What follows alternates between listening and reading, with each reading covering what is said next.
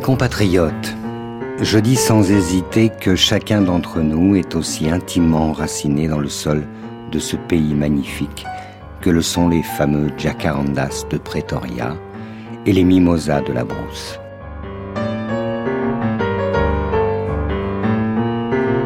Chaque fois que l'un de nous touche le sol de ce pays, il ressent un profond sentiment de bonheur et d'exaltation. L'humeur nationale change avec les saisons. Nous sommes transportés de joie et d'enthousiasme quand l'herbe reverdit et que les fleurs s'ouvrent.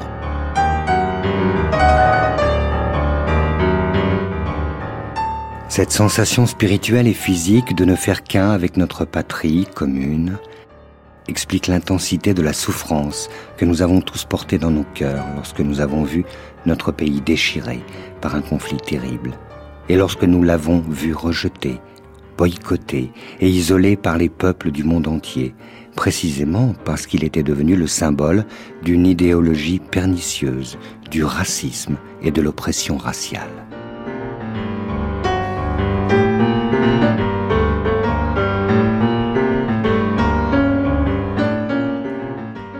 Nous, peuple d'Afrique du Sud, sommes aujourd'hui comblés de voir que l'humanité nous a accueillis à nouveau dans son sein et que nous, et hors-la-loi d'hier, avons aujourd'hui le rare privilège d'accueillir sur notre sol toutes les nations du monde.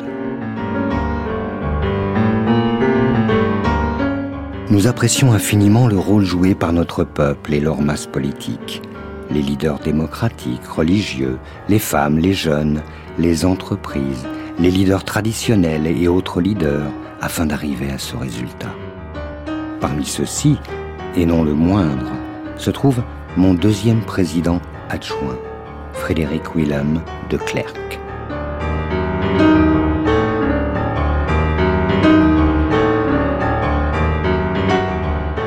Nous aimerions également saluer nos forces de sécurité, quel que soit leur rang, pour le rôle insigne qu'elles ont joué dans la protection de nos premières élections démocratiques et dans la transition vers la démocratie contre les forces assoiffées de sang qui refuse toujours de voir la lumière.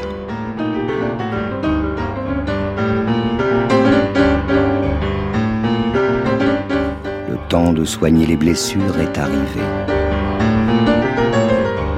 Le temps de combler les fossés qui nous séparent est arrivé. Le temps de construire est arrivé.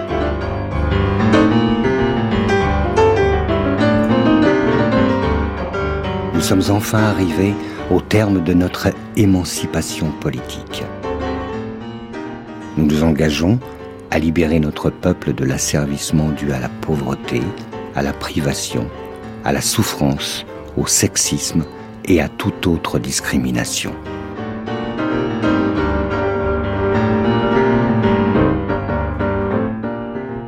Que Dieu bénisse l'Afrique. Nelson Mandela, discours d'investiture, Pretoria le 10 mai 1994.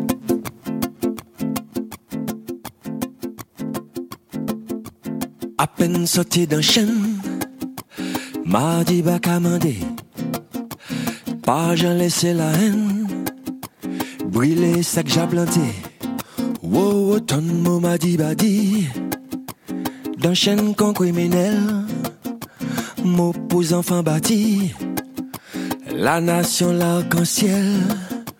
Tant de mots m'a dit badi, tout le monde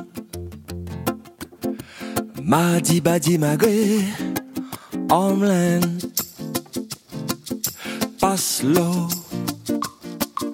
acte l'eau, Robin Island, yeah. Paul Smooth. Chapeville et Soweto, tout le monde songe Steve Biko. Madi Badi, l'Ubuntu, c'est la voix, c'est le remède Madi Batouvé. Poupée à Paris tombé malade, aide mes faut yo lever. Pour bailler la collade, puis maintenant vie regarder. Ça qu'a passé à sous la planète, moins bien c'est l'humanité qui besoin faire la tempête. Si nous prenons la peine faire philosophie qu'on m'a dit badi, alors nous que fait l'Éden. Miséricorde pas qu'à mener des autres, mais sans pardon, toujours une tribulation. Si nous prenons la peine faire philosophie qu'on m'a dit alors nous que fait oui. Ici, oh, oh, là-bas, nous qui la foi,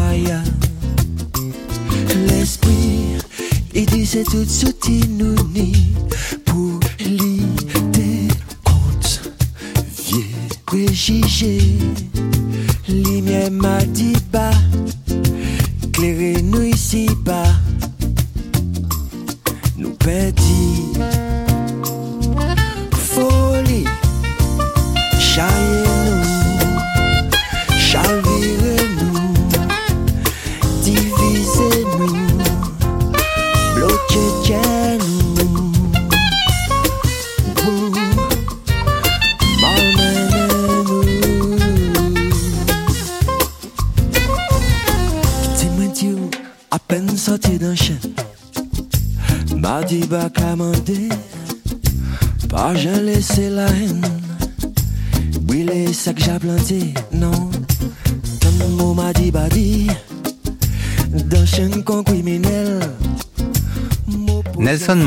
occupe une place à part dans la mémoire et dans l'histoire du XXe siècle.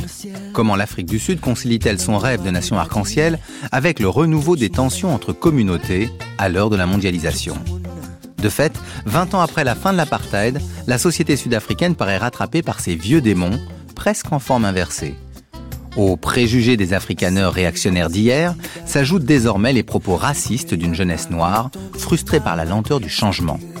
À propos de leur histoire même, les Sud-Africains se divisent et l'idée de réconciliation paraît s'éloigner. Alors, comment sortir d'une telle situation qui n'est pas sans évoquer nos propres tensions, encore mises à nu récemment sur la guerre d'Algérie ou sur le génocide arménien? Faut-il des lois? Et si oui, lesquelles? Pour répondre à ces questions, je suis heureux d'accueillir Marianne Séverin. Vous êtes chercheur associé au laboratoire Les Afriques dans le monde de Bordeaux et auteur d'une thèse sur les générations politiques de l'ANC. À côté de vous, François d'Alençon, journaliste au quotidien La Croix, qui est d'ailleurs le partenaire de cette grande traversée, Nelson Mandela. Jacques Lang, vous êtes ancien ministre de la Culture, mais pour ce qui nous concerne, vous êtes surtout le biographe de Nelson Mandela, une biographie publiée chez Perrin. Enfin, Christiane Taubira, vous êtes ministre de la Justice et garde des Sceaux, mais aussi auteur d'un livre Mémétéore, où vous revenez sur votre parcours politique et vos engagements. Christiane Taubira, vous reconnaissez cette musique? Oui, c'est Chris Combet. euh, Je connais par cœur la voix et je connais le style. Alors c'est un hommage à Nelson Mandela, hein, Oui, l'homme Madiba, qui, voilà, Madiba. l'homme qui provoque la tempête. Holy. Mhm. Vous avez écrit aussi une chanson sur cet album? Ah Hein bon, qui vous a dit ça qui, qui, je crois, évoque les, les tensions euh, d'identité euh, entre les Français, les. Gaulois, euh, les autres. Ah non, au contraire, ça c'est cette chanson qui est sur cet album. Effectivement, euh, c'est une chanson qui rappelle justement que, comme disait le poète guyanais Léon Gontran d'Amas, nous avons plusieurs veines, trois veines coulent dans mes veines. Donc, euh, au contraire, dans cette histoire, je parle de nos filiations de Gaulois, d'Amérindiens, de Gaulois et d'Afrique. Donc euh, voilà, il ne s'agit pas de tension dans cette chanson-là. C'est un hommage, mais c'est vrai que j'ai écrit plusieurs choses. Mandela, c'était euh, un personnage important en Guyane euh, dans votre, euh, au début de votre combat politique? Alors moi déjà ici, c'est-à-dire que j'étais étudiante lorsque j'ai découvert Mandela, son histoire, la littérature sud-africaine. Donc c'était dans les années 70. euh, c'était aussi toute la période où on se battait pour euh, euh, pour sa libération déjà. Et puis une dizaine d'années après, la gauche est arrivée au pouvoir. Avant, même l'arrivée de la gauche au pouvoir, euh, notamment Jack Lang et Laurent Fabius. En tout cas, je sais euh, au niveau de l'ONU. Donc ce sont des personnages. Je n'imaginais pas qu'un jour je, je fréquenterais Jack Lang de si près, mais c'était des personnages euh, qui nous faisaient rêver parce qu'on voyait bien que euh, la France était cohérente dans euh, sa revendication tout à fait légitime euh, d'une belle histoire, d'une exigence universelle, euh, d'un positionnement humaniste sans concession, euh, affiché à la face du monde et exigeant euh, du monde qu'il la rejoigne sur ses positions humanistes. Voilà, donc ces gestes-là, ces initiatives-là, pour la post-adolescente que j'étais, avaient beaucoup de signification et je participais à beaucoup de, de, de, meetings. Mais, mais le héros, c'était le héros, c'était dans les années 70. Le héros pour vous, c'était Mandela ou c'était Steve Biko? C'est-à-dire, c'était l'homme qui était enfermé et qui meurt sous la torture, ou c'était celui qui était il, depuis pas de si choix. longtemps en prison? Il n'y a pas de choix. Steve Biko, évidemment, c'est euh, il y a un rapport presque de génération. Steve Biko, on a l'impression que Steve Biko a notre âge. On a l'impression qu'il est aussi jeune que nous, euh, étudiants. Euh, Mandela, non, c'est déjà un destin, c'est-à-dire que c'est une figure inaccessible. Je n'imaginais pas non plus à cette époque-là que je rencontrerais Mandela. Donc voilà, c'est quelque chose de, de, de complètement, complètement transcendant hors de portée, mais en même temps qui, qui nous, à la fois charnellement et symboliquement, euh, nous postait dans le monde. Mais le rencontrer pour vous, c'était quoi? C'était avoir le sentiment du passage de témoin euh, ou le sentiment de partager le, le combat et au-delà l'idéologie Ça a été franchement un envahissement de euh, d'émotions et un surgissement de beauté. Mais de C'est en 93, c'est ça, quand il vient à Paris? Oui, fin 93, décembre 93. Donc vous, vous, vous racontez dans vos mémoires que vous lui tombez dans les bras. Oui, je fonds. Je fonds. J'ai bon, j'ai cette espèce de, paradoxe en moi, c'est-à-dire que je peux être extrêmement ferme euh, sur, sur des choses, et puis euh, je peux être d'une fragilité, d'une vulnérabilité, du, bon, voilà, d'une tendresse euh, aussi infinie que le monde, quoi. De contraste entre c'est ce qui m'arrive devant, c'est ce qui mm. m'arrive devant Mandela ce jour-là. Et vous, vous êtes, vous dites dans, les bras d'un patriarche. Jacques Lang, vous aussi, vous avez rencontré. Euh, Nelson Mandela. Mais avant éventuellement de, de, de venir là-dessus, j'avais envie de vous, de vous dire une petite information simple. Nous, on a regardé toutes les émissions de Radio France et c'est seulement en 1985 à Radio France qu'il y a le premier véritable reportage consacré à Mandela. Ça vous paraît tard? Euh, Oui et non, parce qu'en en réalité, ceux qui euh, militaient contre l'apartheid euh, militaient d'abord contre le phénomène d'oppression, de, hmm. de discrimination infligée à tout un peuple. Mandela était une figure presque inconnu d'une certaine manière. Euh, il, il, était en, à ce moment-là en prison déjà, ou en ah, au bagne, bagne. Il a quand même passé 27 ans euh, emprisonné. Donc c'était le combat contre euh, contre la discrimination, contre contre l'apartheid. Et euh, tous ceux qui, euh, dès les années 78, 79, 80, se sont mobilisés, se sont mobilisés moins en faveur de la libération de Mandela qu'en faveur de la libération du peuple euh, de l'Afrique du Sud. Mais à quel moment quelqu'un comme François... surtout très liés, si vous voulez, les uns et les autres. Et je suis impatient d'entendre la jeune femme qui travaille sur l'ANC, très liée à l'ANC, euh, au National African Congress, et à ces différents dirigeants que, que j'ai eu la chance de rencontrer successivement à Paris. Euh, disons la vérité, nous n'étions pas si nombreux.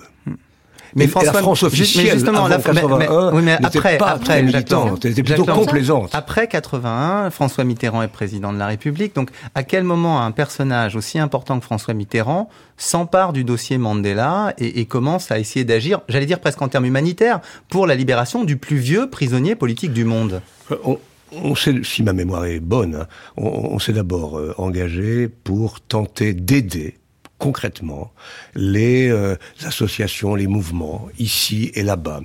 Moi-même, en tant que ministre de la Culture, je m'étais arrangé avec euh, notre conseiller culturel sur place pour faire transiter des fonds, pour aider des revues, euh, des, des, journaux. Danielle Mitterrand elle-même était extrêmement active. Nous avions accueilli aussi des artistes dans différents festivals et manifestations.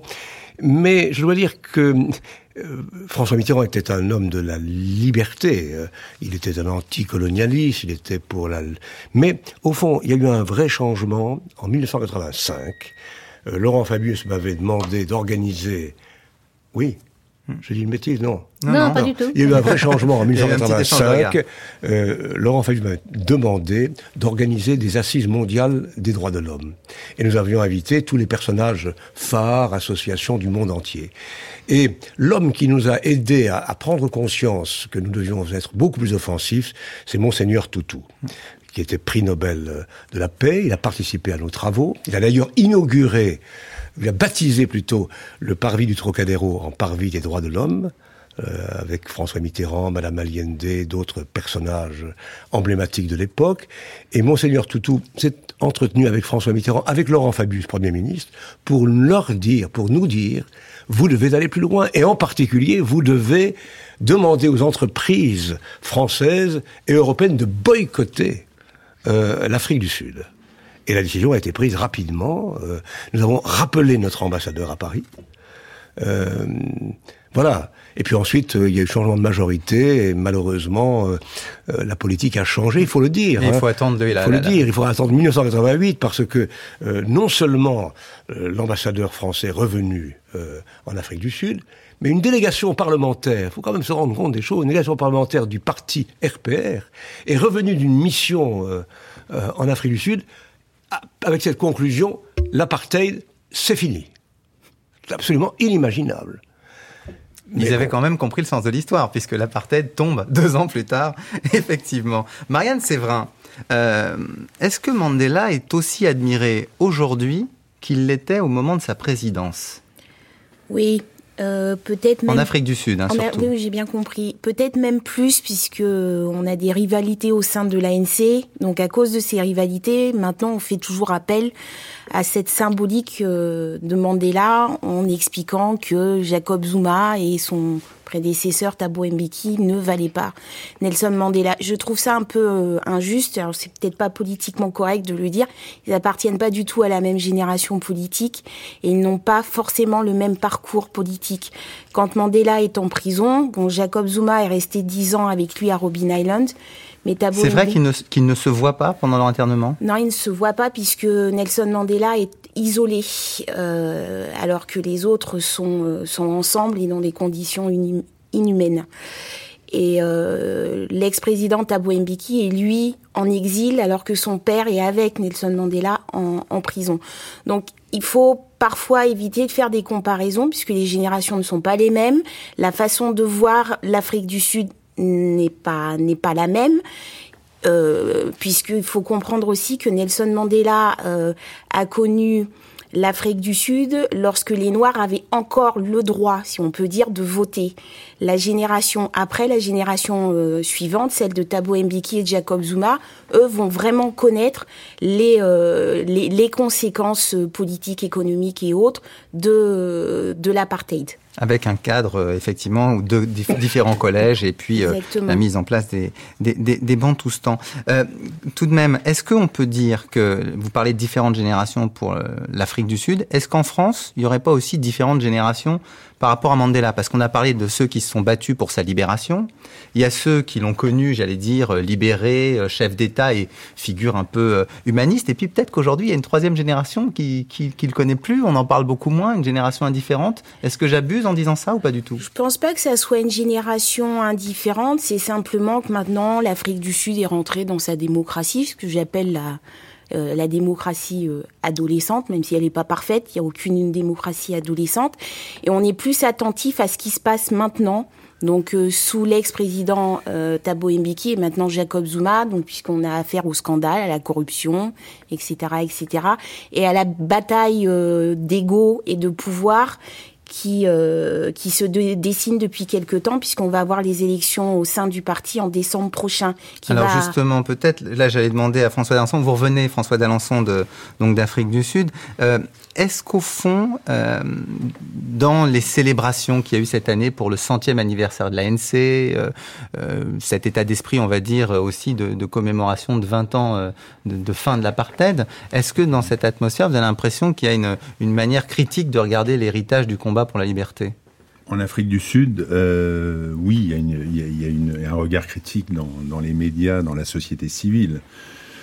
Mais le regard critique au sein de l'ANC, euh, disons que c'est complexe comme, euh, comme on vient de le dire. Euh, L'ANC se prépare à son congrès d'ici la fin de l'année. Il y a des élections en 2014.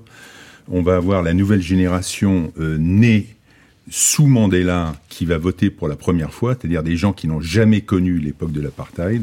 On est dans un autre monde. Et donc euh, le regard sur Mandela au sein de l'ANC, c'est toujours euh, une figure totémique évidemment, mais euh, c'est pas le sujet du moment au sein de l'ANC. C'est pas une logique complète de commémoration. pas du tout, pas du tout.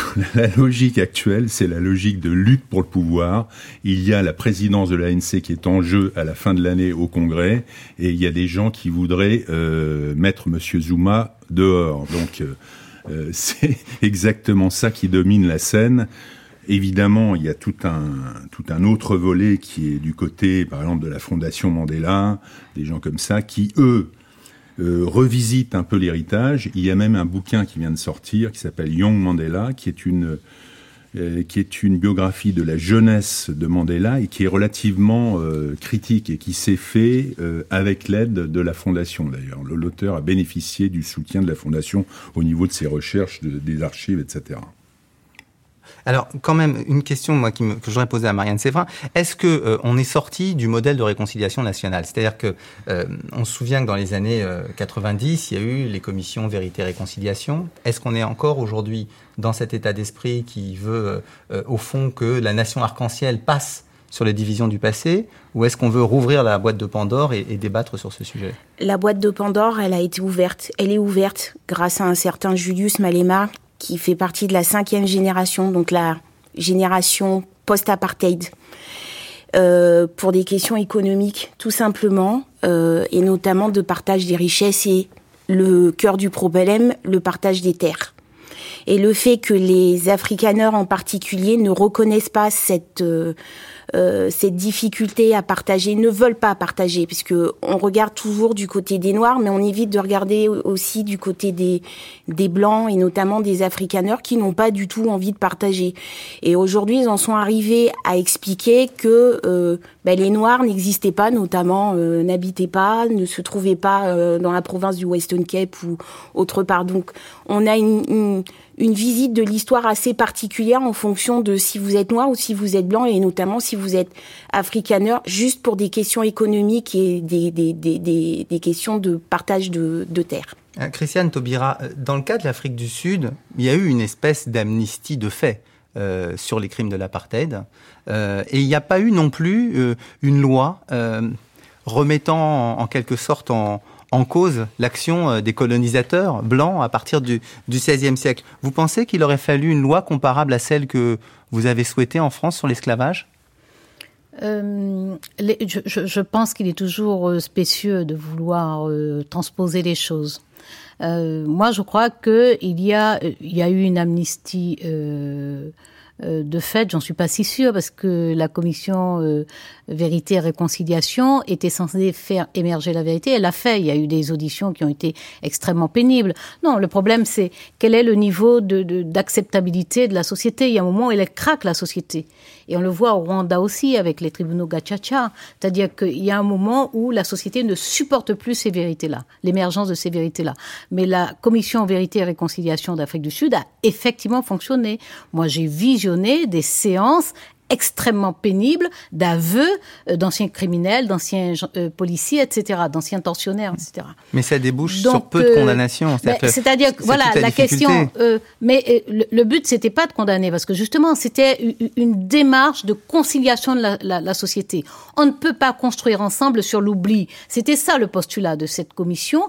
Donc, euh, ça veut dire que on, on va décider ensemble ce qu'on oublie. Mais avant de décider ce qu'on oublie, euh, mettons ensemble sur la table ce, ce qu'on doit justement étouffer ensemble. Et c'était ça euh, la logique. Donc la question après est comment l'État prend le relais et prend en charge. C'est ça la vraie question. Euh, et, et, et, moi, je crois que ce que disait euh, aussi bien euh, euh, Séverine. Marianne, Séverin, Séverin, pardon, pardon, pardon Marianne Séverin et Monsieur d'Alençon. Euh, ce qu'il disait est, est, est, extrêmement juste, à savoir qu'il y a des pas de temps différents. Moi, dans les années 75-76, j'ai participé à plusieurs meetings où le slogan du début et de la fin, c'était Free Mandela in South Africa. Donc la, la planète militante était très mobilisée Après, grâce à la gauche, justement, c'est monté au niveau institutionnel et au niveau des initiatives d'État dans les institutions multilatérales. Mais la planète militante, elle était déjà mobilisée sur Mandela au milieu des années 70. je suis d'accord, mais, non, mais quand je fais le lien, pardon, avec les pas de temps, c'est-à-dire qu'aujourd'hui, on est dans le prosaïsme. Euh, la question, c'est prendre le pouvoir, euh, c'est s'enrichir, c'est acquérir des biens matériels, etc. Et l'histoire et ses enseignements euh, nous échappent. C'est pour ça qu'on a effectivement une génération qui aujourd'hui est d'une certaine façon dépouillée euh, de sa capacité de recul et donc de prospective. Comment, quel relief elle peut donner à sa vie si elle ne sait pas ce qui s'est passé avant elle? Qu'est-ce que ça représentait? Ça a été quoi euh, euh, le, les massacres de Soweto, de Charpeville, etc. Ça, ça a signifié quoi que des gamins meurent dans un pays simplement parce qu'ils ne veulent pas qu'on leur enseigne en langue locale. Il y a d'autres pays où les gens sont prêts à mourir pour qu'on enseigne leur langue locale. Hmm. Voilà. Oui, mais alors. Donc, euh, bah, bah, non, voilà, je reviens au, fait que ça bouillonne dans, une société. Je, je, finis hmm. juste d'une phrase. Ça bouillonne dans une société. S'il n'y a pas un appareil d'État pour prendre les choses en main, et c'est ça, hmm? euh, euh, l'aboutissement de la commission vérité et réconciliation, qui fait remonter l'histoire euh, dans, dans, dans, sa substance même, hein, puisque ce sont des témoignages directs. Euh, si ça n'aboutit pas à une prise en charge par l'appareil d'État, sous la forme d'une loi éventuellement, mais la loi ne suffit pas, si la loi n'est pas accompagnée de politique publique, ça ne sert strictement à rien. Donc s'il n'y a pas une prise en charge de ça pour dire, voilà la réalité, nous héritons aujourd'hui d'une répartition profondément inégalitaire des terres, pour éviter la guerre civile, moi, appareil d'État neutre, institution au-dessus de vous tous, je décidais par exemple que je fais un remembrement. Je peux racheter, ça ne veut pas dire exproprier forcément. Ça peut dire aussi racheter les terres, refaire une distribution foncière, etc. Donc je pense que c'est ce qui manque. Pardon, j'ai été un non, Non, vous n'avez pas été long, c'est moi qui avais envie de vous relancer. Et justement, je vais vous relancer malgré tout. Euh, alors, à contrario, faut-il une commission vérité et réconciliation sur l'esclavage? Chez nous euh, non, parce que euh, parce que on est, euh, il faut dans les deux cas, l'Afrique du Sud et pour la, période post-esclavagiste et post-coloniale, il faut des politiques publiques réparatrices. Ça, c'est indiscutable. Mais dans le cas de l'apartheid, on est dans l'histoire immédiate. Donc, euh, il y a des, des, des, coupables vivants, il y a des tortionnaires vivants, il y a des familles qui sont en deuil, mais en deuil impossible euh, parce que euh, ils savent pas où sont passés les corps de leurs parents, de leurs enfants, de leurs enfants surtout. ils peuvent pas, voilà, ils n'ont pas les sépultures, ils peuvent pas accomplir les actes. Nous sommes des êtres humains, quoi. On ne disparaît pas comme ça dans la nature. On a besoin d'un lieu. c'est rationnellement, c'est absurde, mais on a besoin de lieux. Bon. Donc, euh, on est dans l'histoire immédiate, ça se conçoit. Euh, bon. Mais dans les deux cas, il faut des politiques publiques réparatrices parce que ce sont des systèmes économiques qui, qui reposent sur ces systèmes de valeurs, c'est-à-dire l'ensemble des lois d'apartheid, euh, les représentations symboliques, tout ce qu'on impose dans la société, tout ça ça, ça, ça, repose quand même sur des systèmes économiques de disposition de terres, d'accaparement et d'accumulation de, de richesses. Bon, donc ça construit des inégalités. Et c'est ça le rôle des politiques publiques réparatrices, c'est de prendre acte de ces euh, inégalités qui se superposent à des, à des clivages euh, raciaux et qui ratio avec des guillemets hmm. et, qui doivent être réparés. Donc euh, voilà, je crois que c'est ce qu'il y a à faire. J'entends. Donc dans le cas français, on a fait plus une politique de, de, commémoration. Alors justement, Jacques Lang, vous avez vous euh, je pense sur l'esclavage, on a fait une politique de, commémoration pour essayer de, réparer un peu. Euh, vous avez, vous, mis en place aussi, euh, dans les années 80, une politique de, commémoration, notamment sur la Révolution française, pour essayer de, promouvoir un certain nombre de valeurs. C'est le seul moyen, vous pensez, pour un État comme le nôtre, de faire une action en termes de construction de la conscience historique pour les citoyens? Euh, où, il y a d'autres outils euh, qui pourraient servir justement les, Sud-Africains D'un mot quand même. Oui. Par rapport à la question précédente, euh, je crois qu'il ne faut pas laisser penser que l'Union sud-africaine, c'est la cata quand même, il y a eu des changements heureux et positifs. Euh, l'apparition euh, d'une euh, d'une classe intermédiaire ou d'une classe moyenne, vous en revenez, vous, pourriez en parler mieux que moi, mais d'une classe intermédiaire noire ou métisse, c'est un changement très important. la politique qui a été menée par les gouvernements publics, enfin, par, par l'État, de quotas qui, ne serait, à mon avis, pas transposable en France. c'est une question sur laquelle je sais bien qu'on vienne là-dessus. Parce que la majorité là-bas, c'est une majorité noire ou métisse. Et, les Blancs avaient accaparé, pas seulement les terres, Euh, mais c'est vrai, les terres, c'est peut-être le plus dur. Mais les administrations, les universités, euh, la police, euh, tout. Et donc, la politique de quotas a permis quand même de faciliter l'accession d'un certain nombre de, de personnes, d'un grand nombre de personnes, à des responsabilités diverses. Donc, ils sont, il y a eu l'organisation aussi de cette manifestation sportive qui a eu un grand succès. Mmh. Bref, le rugby, le football, il y, y, a aussi une vie culturelle, une vie intellectuelle, les écrivains. Je voudrais pas qu'on donne une, une description complètement euh, euh, lugubre de Non, mais là, on, de, faisait, on essayait de penser le rapport à Voilà. l'histoire. On essayait de penser le rapport aux mémoires. Alors, quant au rapport à l'histoire, euh, euh, comment dire, euh, en France même, oui, c'est vrai que, c'est une autre histoire. Bon, ça veut dire que sous la République, on a tendance, en effet, de, célébrer des moments de, communion, des moments de, construction de la conscience nationale. Alors, vous évoquiez le, la, la, Révolution française à échéance régulière, chaque 50 ans ou chaque siècle, on célèbre euh, la Révolution française. J'ai été ministre du bicentenaire de la Révolution française. C'était un moment de grâce, d'une certaine façon, qui coïncidait d'ailleurs avec un autre moment de grâce, la libération, c'était un pur hasard historique, la libération euh, de tous les pays euh, qui se trouvaient sous tutelle soviétique. Mmh. nous étions à quelques mois de la, de la libération de Mandela. Mmh. L'année 89 a été une année, comme on aurait dit sous la Révolution, une année sans pareil. Mmh. Et nous avons accueilli Mandela en juin 90 sur le parvis du Trocadéro, que nous avions baptisé antérieurement en 85 avec Monseigneur Toutou, Parvis des droits de l'homme et des libertés. Il a été accueilli par une pluie infernale, mais c'était quand même très émouvant. Euh, euh, Daniel Mitterrand, François Mitterrand, Winnie Mandela, Nelson Mandela. Cette phrase de Mitterrand disant « ce sont les, vos geôliers auxquels vous allez enseigner les, les chemins de la liberté ».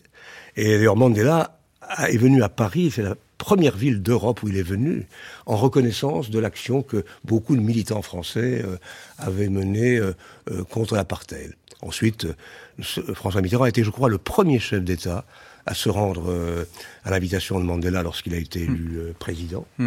Et il faut le dire, tout à l'heure nous, nous l'évoquions, la grâce du personnage, son allure, sa simplicité.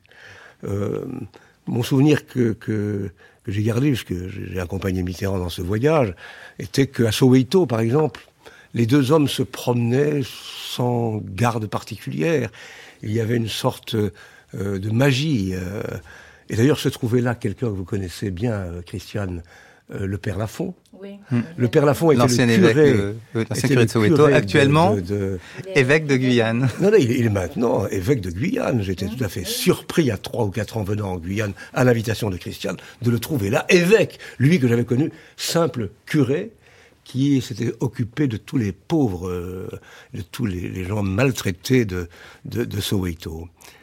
Voilà, je ne sais plus quelle était la question. Non, non, mais c'est bon, vous y avez répondu. C'était sur le, le, le, rôle des politiques de commémoration. Mais vous avez introduit en même temps une, une idée qui me paraît importante, qui est de, de, celle de la politique des quotas, parce qu'il y a la réparation matérielle à laquelle faisait allusion euh, euh, Christiane Taubira. Et, et j'avais envie de demander à Marianne Séverin si euh, une spécialiste de l'Afrique du Sud comme elle évaluait, au fond, 20 ans après, euh, positivement ou négativement la mise en place des quotas. Euh, je pense notamment aux quotas d'accès dans le monde des affaires, puisqu'on a dû ouvrir le capital de grandes entreprises à hauteur, je crois, de 32 ou 36% euh, On a mis en place des postes réservés dans la police, dans l'armée, dans les grandes administrations. Donc, au fond, est-ce que ça a permis, j'allais dire, le progrès pour le plus grand nombre du peuple noir Ou est-ce que c'est resté, malgré tout, un effet clientéliste lié à un parti politique?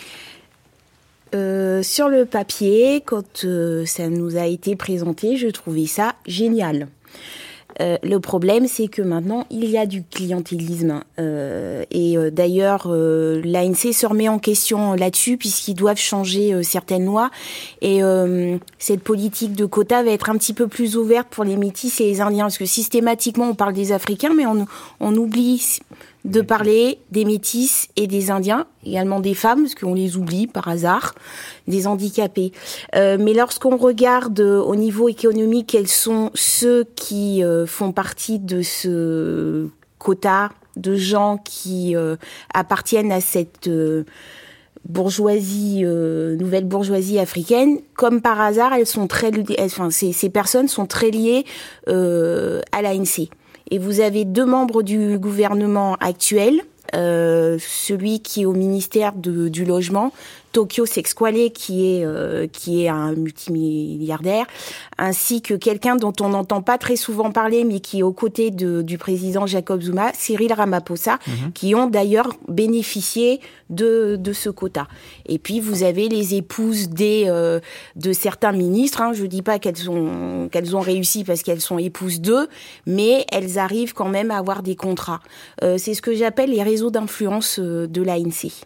D'accord, donc euh, une politique euh, en, demi-teinte. Euh, moi, j'avais envie de demander à, Christiane Taubira, est-ce qu'une politique de quotas est envisageable dans un pays comme la France? Et au fond, est-ce que les, logiques qu'on a pu voir de, promotion de la diversité dans ce qu'on appelle les, disons, les métiers de la représentation, que ce soit dans les médias ou que ce soit en politique, est-ce que vous avez l'impression que ça a des effets véritablement d'entraînement de la, j'allais dire, de la masse ou du grand nombre des, membres de minorités moi, je ne pense pas qu'une politique de quotas soit concevable en France pour la simple raison que la France, elle a construit son imaginaire euh, collectif sur l'égalitarisme, sur sur sur euh, voilà, sur l'utopie de l'égalité de tous les citoyens. Donc, à partir de là, si on entre euh, dans des schémas de quotas, il faut définir les, contours hein, mhm. des quotas. Euh, est-ce qu'on dit, on dit quoi? Les blancs, les noirs, les quoi? On dit quoi? Donc à partir de là, euh, on peut on peut décider de le faire collectivement, mais ça veut dire qu'on casse euh, la fondation même sur laquelle s'est construite la nation française. Bon, donc moi je, je, je, ne vois pas ça comme ça. Je crois que ce modèle, alors ça ne juge mais comment on lutte contre les discriminations alors? Ça ne juge pas les pays qui ont choisi ça, parce qu'ils ont choisi ça. Je veux dire que l'Afrique du Sud a construit ses lois d'apartheid justement sur des bases communautaires. Les Noirs, ça s'exclut, les Métis, ça s'exclut. Je vous dire, Christiane, que euh, en Afrique du Sud, la majorité, la majorité, ce sont euh, des personnes, disons, de, de, couleur, pour parler vite. Euh, ici, en France, c'est beaucoup plus complexe. Et je suis tout à fait d'accord avec vous, avec toi. Je ne sais plus comment on se parle à la radio quand on se connaît amicalement. Et en effet, qui est noir, à partir de quel moment? Et puis, par ailleurs, les discriminations, elles sont sociales aussi. je sors d'une campagne électorale. où j'ai rencontré dans certaines vallées vosgiennes euh, des personnes qui sont des personnes blanches qui se sentent discriminées, hmm. qui se sentent mises à l'écart, qui se sentent rejetées, écartées, d'où parfois, et même souvent, un certain vote extrême que je n'ai pas envie d'évoquer euh, ici. Et donc je suis d'accord, une politique de quotas, ça serait un non-sens par rapport à notre histoire. Néanmoins, il faut des, politiques ambitieuses d'égalité, de réparation des inégalités, et notamment des inégalités territoriales. Hum, François d'Alençon, est-ce qu'on peut dire que euh, le racisme dont vous voyez le retour, euh, dont vous avez vu le retour pendant votre reportage en Afrique du Sud, au fond, serait quelque chose comme l'équivalent de la xénophobie que nous voyons monter en Europe L'équivalent, je sais pas. C'était un beau silence de radio, ça. L'équivalent, je sais pas, mais ça, ça fait partie du, du paysage sud-africain, puisque en 2008, il y a eu ces fameuses euh, euh, émeutes, je sais pas si on appelle ça émeutes, mais en tout cas, il y a eu des, des attaques contre les, les, immigrés africains présents dans de nombreuses villes sud-africaines. Et euh, il y, a, y, a, y, a, un vrai, il y a un vrai problème à ce niveau-là, c'est-à-dire euh, tous les, les, exilés qui viennent du Zimbabwe, du Congo, euh, du Burundi, etc.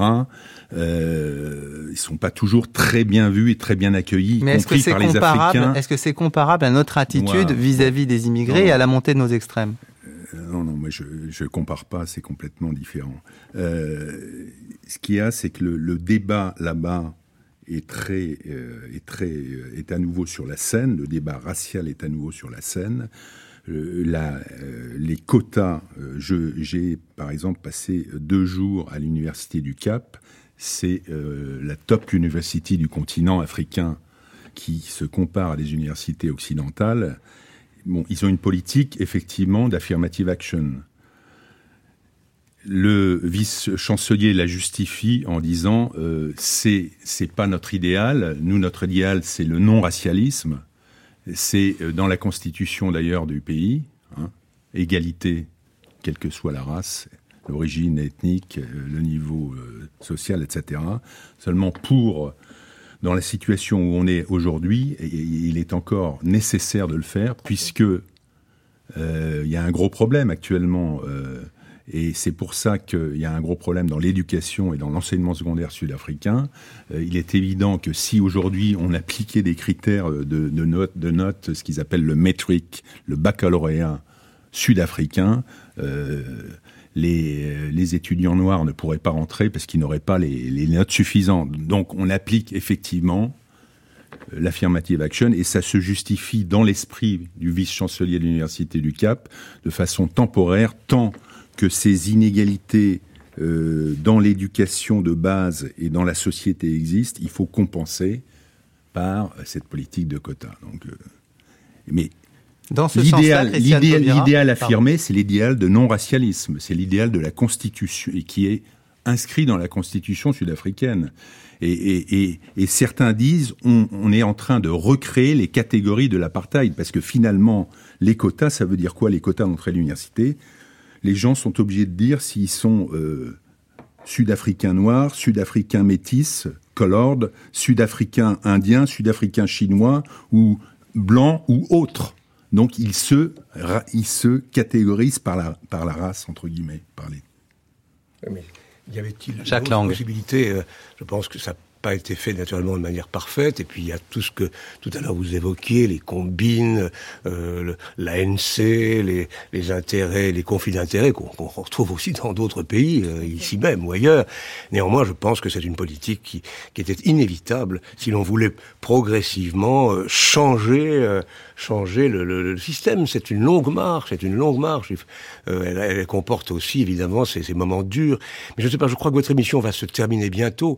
Et il me semble quand même, non, on a quelques mots, quand même, quand même rappeler quand même ce qu'est la figure de Mandela et en quoi elle peut être euh, historiquement pour le futur et pour les jeunes générations euh, une figure exemplaire. Mais peut-être c'est pas le moment. De non, mais allez-y. Euh, si, si, puisque vous y êtes venu, si, Jacques Lang. Même si je connais pas ce livre dont vous parliez sur sa jeunesse, sa jeunesse était assez, euh, assez mouvementée. Alors, je, je n'ai pas encore lu, évidemment, et pour cause le livre dont vous parlez. Néanmoins, l'homme, sans le, sans le déifier, sans le, le, le, le momifier ou, l'embaumer, ce qui serait d'ailleurs le, contraire de ce qu'il faut faire. C'est un homme plein de vie, euh, qui, qui, qui, claque de vie, qui explose de vie, de musique. Sa passion du théâtre, sa passion de, de la beauté, sa passion des lumières, sa passion des couleurs. Et cet homme, quand même, dans différents moments de son existence, a prouvé, un, son immense courage, et en particulier lorsque, lors du grand procès, il a dit à ses juges... Procès de Rivonia, oui. Rivonia, je suis prêt à mourir. Euh, et tous ses amis d'ailleurs étaient contre cette plaidoirie personnelle, et il a échappé à, à la mort. Euh, son, son refus de la violence pendant très longtemps, mmh. il a fallu Sharpeville et d'autres événements pour que finalement euh, ils entrent en résistance, et tout en évitant euh, les actes euh, comment, contre les personnes. C'est exceptionnel, c'est exceptionnel. Mmh. Et ensuite, évidemment, plus tard, lorsqu'il sort euh, du bagne, cette volonté de réconciliation euh, qui est aussi euh, inimaginable, car généralement euh, l'opprimé d'hier se venge de ses oppresseurs du passé. Et donc il offre quand même aux générations nouvelles un peu comme à la manière de Vaclav Havel, si on peut oser des comparaisons, ou à la, manière de, de Sangor, si on peut imaginer encore un autre personnage. Il offre l'exemple d'un homme pour lequel la politique ce n'est pas euh, seulement ou toujours la combine. La politique, c'est aussi euh, se placer au-dessus euh, des clans.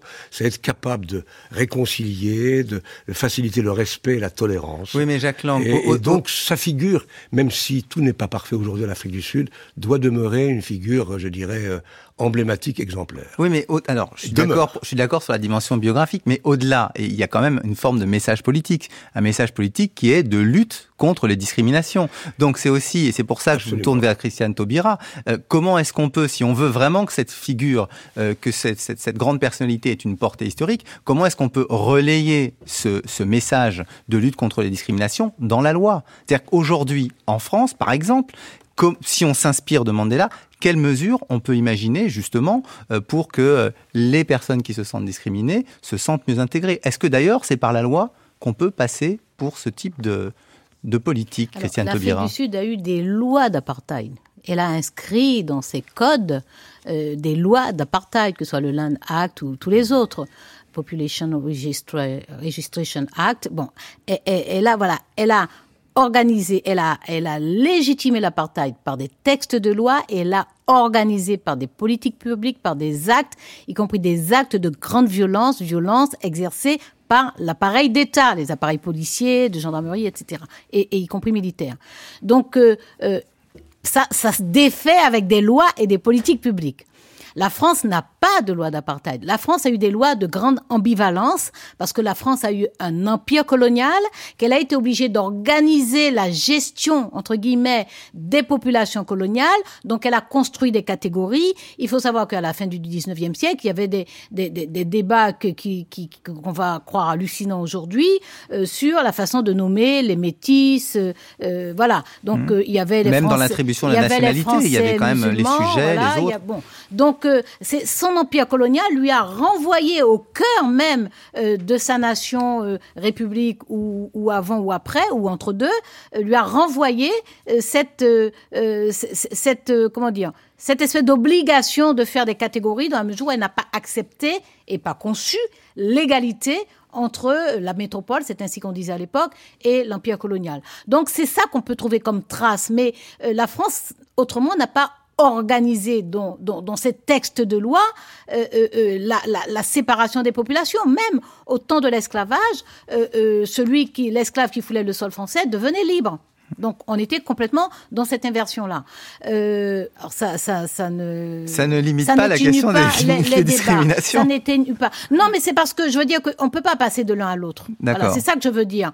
Euh, la France doit inventer des politiques publiques de lutte contre les discriminations. C'est pas la peine d'aller copier l'Afrique du Sud, c'est pas la peine d'aller copier le Brésil qui a fait son action affirmative, euh, qui s'est qui s'est proclamé et rêvé pendant longtemps République fédérative métisse et qui s'est réveillé un jour pour se rendre compte qu'elle pratiquait euh, euh, la discrimination, la ségrégation et qui a commencé à réparer ça avec des politiques machin. C'est pas la peine d'aller copier l'Inde qui a aussi des politiques d'affirmative action, c'est pas la peine d'aller copier les États-Unis euh, on peut regarder des choses un peu étonnantes, par exemple aux États-Unis, la lutte pour les droits civiques avec les Black Panthers, après Martin Luther King, etc. Ça a donné aussi une classe moyenne noire, qui est considérée par ceux qui restent sur des postures militantes comme étant euh, traîtresse parce que finalement, elle s'est installée dans un système, qu'elle ne se préoccupe pas de la disparition des inégalités des discriminations, etc. Donc, on peut essayer de comprendre la logique et la dynamique dans chacun de ces pays, à quel moment d'histoire, sur la base de quel corpus de valeurs, sur la base de quel ensemble de représentations, sur le fondement de quel idéal on a euh, euh, euh, soit cassé des systèmes de ségrégation, soit soit monté des, dispositifs de, de, réparation par les quotas, par ces choses-là. Bon, on peut regarder la logique de chaque pays, mais la France doit tout simplement comprendre qu'elle doit inventer une façon de lutter contre les discriminations qui ne trahissent pas son grand idéal républicain de l'égalité entre les citoyens, euh, de méconnaissance des différences des citoyens, mais qui doit prendre acte du fait que euh, cette méconnaissance qu'elle a des différences, qu'elle proclame dans sa constitution, n'empêche pas la connaissance profonde de ces différences, parce que c'est sur la base de ces différences qu'on fait des discriminations. Que Alors, les SSL qui, bon, je suis d'accord hein, sur la philosophie. Euh, je finis d'une phrase pour que, tu, pour que tu comprennes simplement, c'est que euh, ce qu'il y a, les politiques d'action affirmative au Brésil, en Inde, etc., notamment au Brésil et en Inde, sont des politiques qui tiennent compte de toutes les formes de discrimination. Au point qu'on que on arrive à pratiquement 80% de la population concernée par les luttes contre les discriminations, parce qu'il y a les discriminations ethniques, il y a les discriminations sociales, il y a les discriminations culturelles, il y a les discriminations sexistes, etc. Donc euh, voilà. Mais est-ce que ça, c'est pas un moyen aussi de, diluer et d'émietter C'est euh, l'ambivalence même de ces politiques de réparation. On peut pas réparer de façon parfaite, à mon avis. On ne peut pas inventer un système parfait. C'est, à l'heure, c'est l'exigence d'égalité égalité territoriale, égalité entre les hommes et les femmes, égalité entre les sexes, égalité, euh, égalité tout simplement. Et alors parfois, des lois sont nécessaires. Par exemple, pour assurer, nous avons quelques progrès encore à faire pour assurer l'égalité entre les hommes et les femmes. Euh, dans quelques mois, j'en suis personnellement heureux, euh, le, le, Parlement français, à l'initiative du, gouvernement et du président, adoptera une loi pour établir l'égalité entre homosexuels et hétérosexuels. C'est une autre forme de discrimination qui est très différente, mais qui est quand même réelle. Euh, et, donc, euh, ici en France, notre, notre, combat doit porter à la fois sur les valeurs et sur les, sur les actions concrètes. Mais de temps en temps, on a besoin de textes quand même. On a besoin de textes pour, euh, pour faciliter les choses. Euh, et puis, puisque malgré tout, les autres pays nous offrent aussi quelques, quelques références positives. Euh, Christiane évoquait à l'instant les États-Unis. Je pense que l'histoire est très différente. Néanmoins, la décision qui a été prise, ça peut paraître étrange, de la part du gouvernement du Texas, de d'envoyer les meilleurs élèves sans distinction de race vers les meilleures universités, est une idée que François Hollande a reprise dans son programme. Ça ne résout pas l'ensemble du problème des inégalités scolaires et universitaires. Je crois que c'est une très bonne idée. Puis un mot au passage, tout de même, ce pays a osé, a eu le courage de délire ce personnage d'exception euh, qui s'appelle euh, Barack Obama. Obama Mandela, une comparaison à faire. François d'Alençon, vous vouliez intervenir Juste un petit, s'il y a une comparaison que je vois, moi, au retour de, de 15 jours là-bas, avec l'Europe, c'est justement la tentation euh, des politiques d'instrumentaliser la, la, question raciale à des fins euh, de pouvoir politique, alors que euh, c'est perçu, euh, les vrais problèmes perçus en tout cas actuellement en Afrique du Sud, le gros problème, c'est les inégalités sociales qui se sont creusées.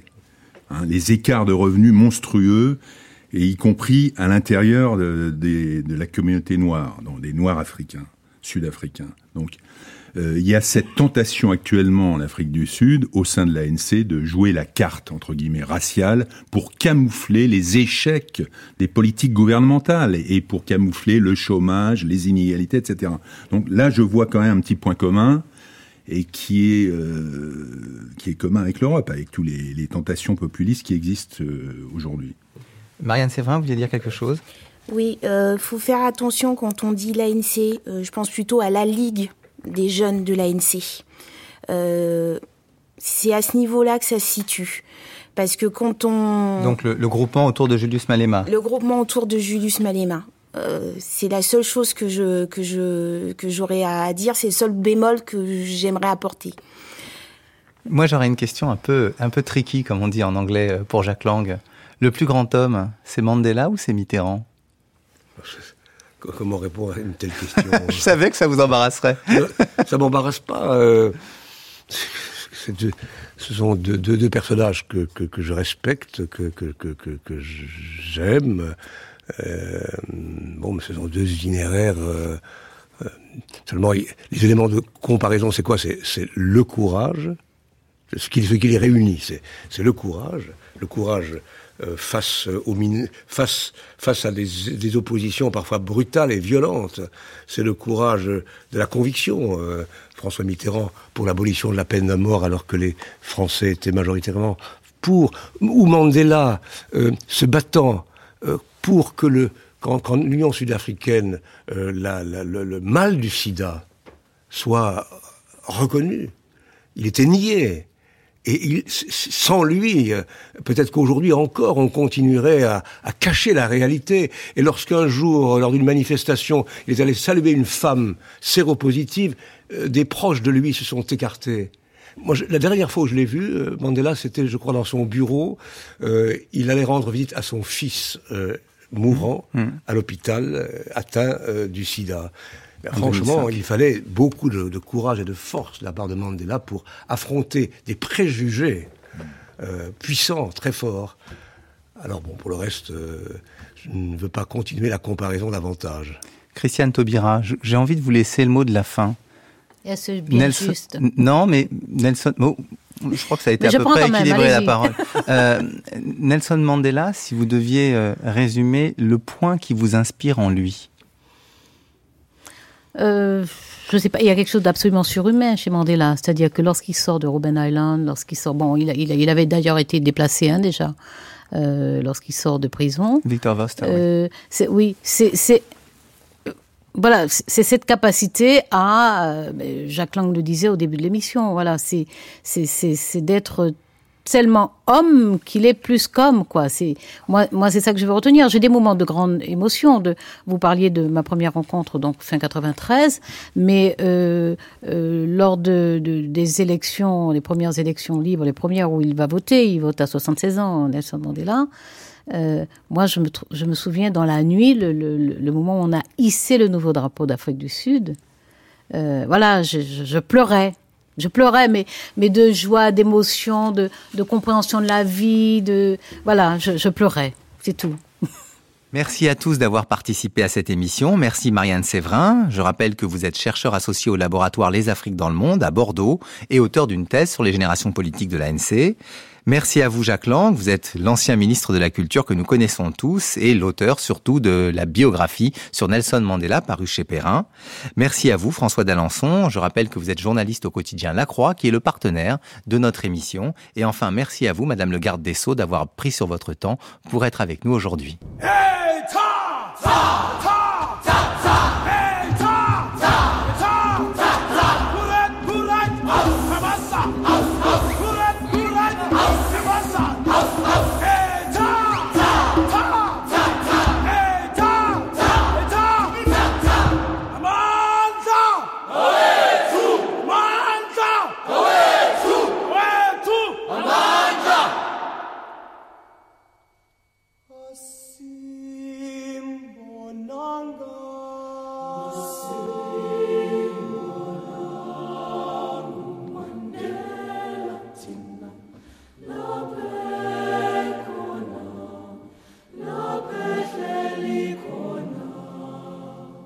Merci à Lydia Zilberschlag de l'INA,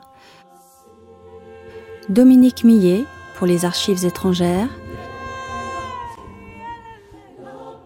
Monsieur Laurence, la Fondation Mandela de Johannesburg et Monsieur Verne Harris, Joshua Massibuko, Moussi Maimane, Tabo, Sipo, Moussi, Zbou et Mac Maharaj. Merci à Christiane Taubira, Jack Lang, Marianne Séverin, François d'Alençon.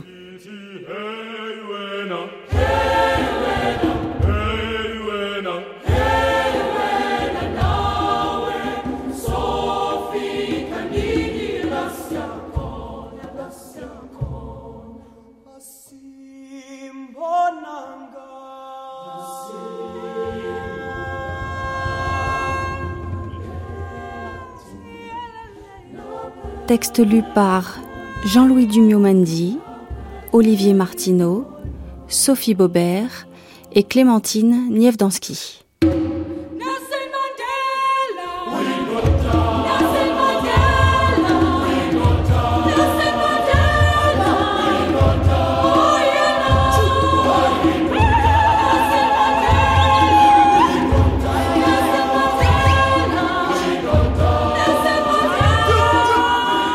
Attachée d'émission, Meryl Moneghetti et Clara Paradas, avec l'aide de Marion Malafosse. Assistance en Afrique du Sud, Zigaye Doubé, Melinda Fantou et Karen Olofsson.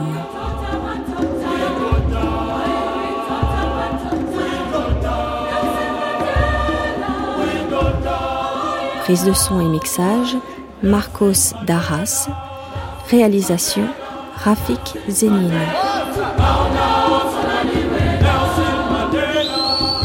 Nelson Mandela, le rêve d'une nation, une grande traversée de Fabrice d'Almeida.